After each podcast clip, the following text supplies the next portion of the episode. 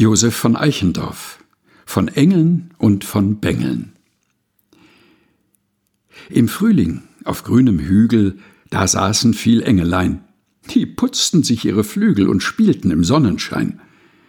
Da kamen Störche gezogen, und jeder sich eines nahm und ist damit fortgeflogen, bis dass er zu Menschen kam. Und wo er anklopft, bescheiden, der kluge Adebar, da war das Haus voller Freuden. So geht es noch alle Jahr. Die Engel weinten und lachten und wussten nicht, wie ihnen geschehen. Die einen doch bald sich bedachten und meinten, das wird wohl gehen. Die machten bald wichtige Mienen und wurden erstaunlich klug. Die Flügel gar unnütz ihnen schienen, sie schämten sich deren genug. Und mit dem Flügelkleide, sie ließen den Flügelschnack. Das war keine kleine Freude, nun stattlich in Hosen und Frack. So wurden sie immer gescheuter und applizierten sich recht. Das wurden ansehnliche Leute, befanden sich gar nicht schlecht.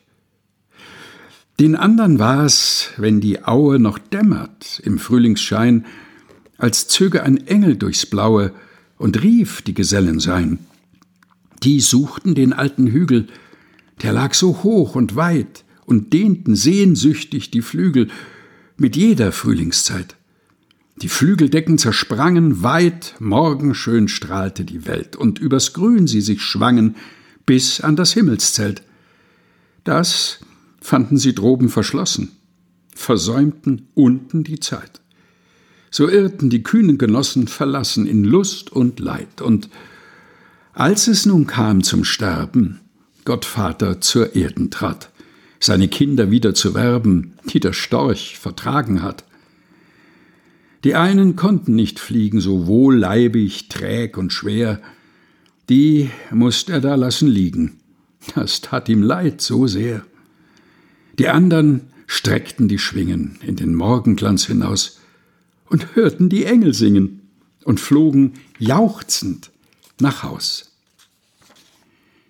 Josef von Eichendorff von Engeln und von Bengeln. Gelesen von Helga Heinold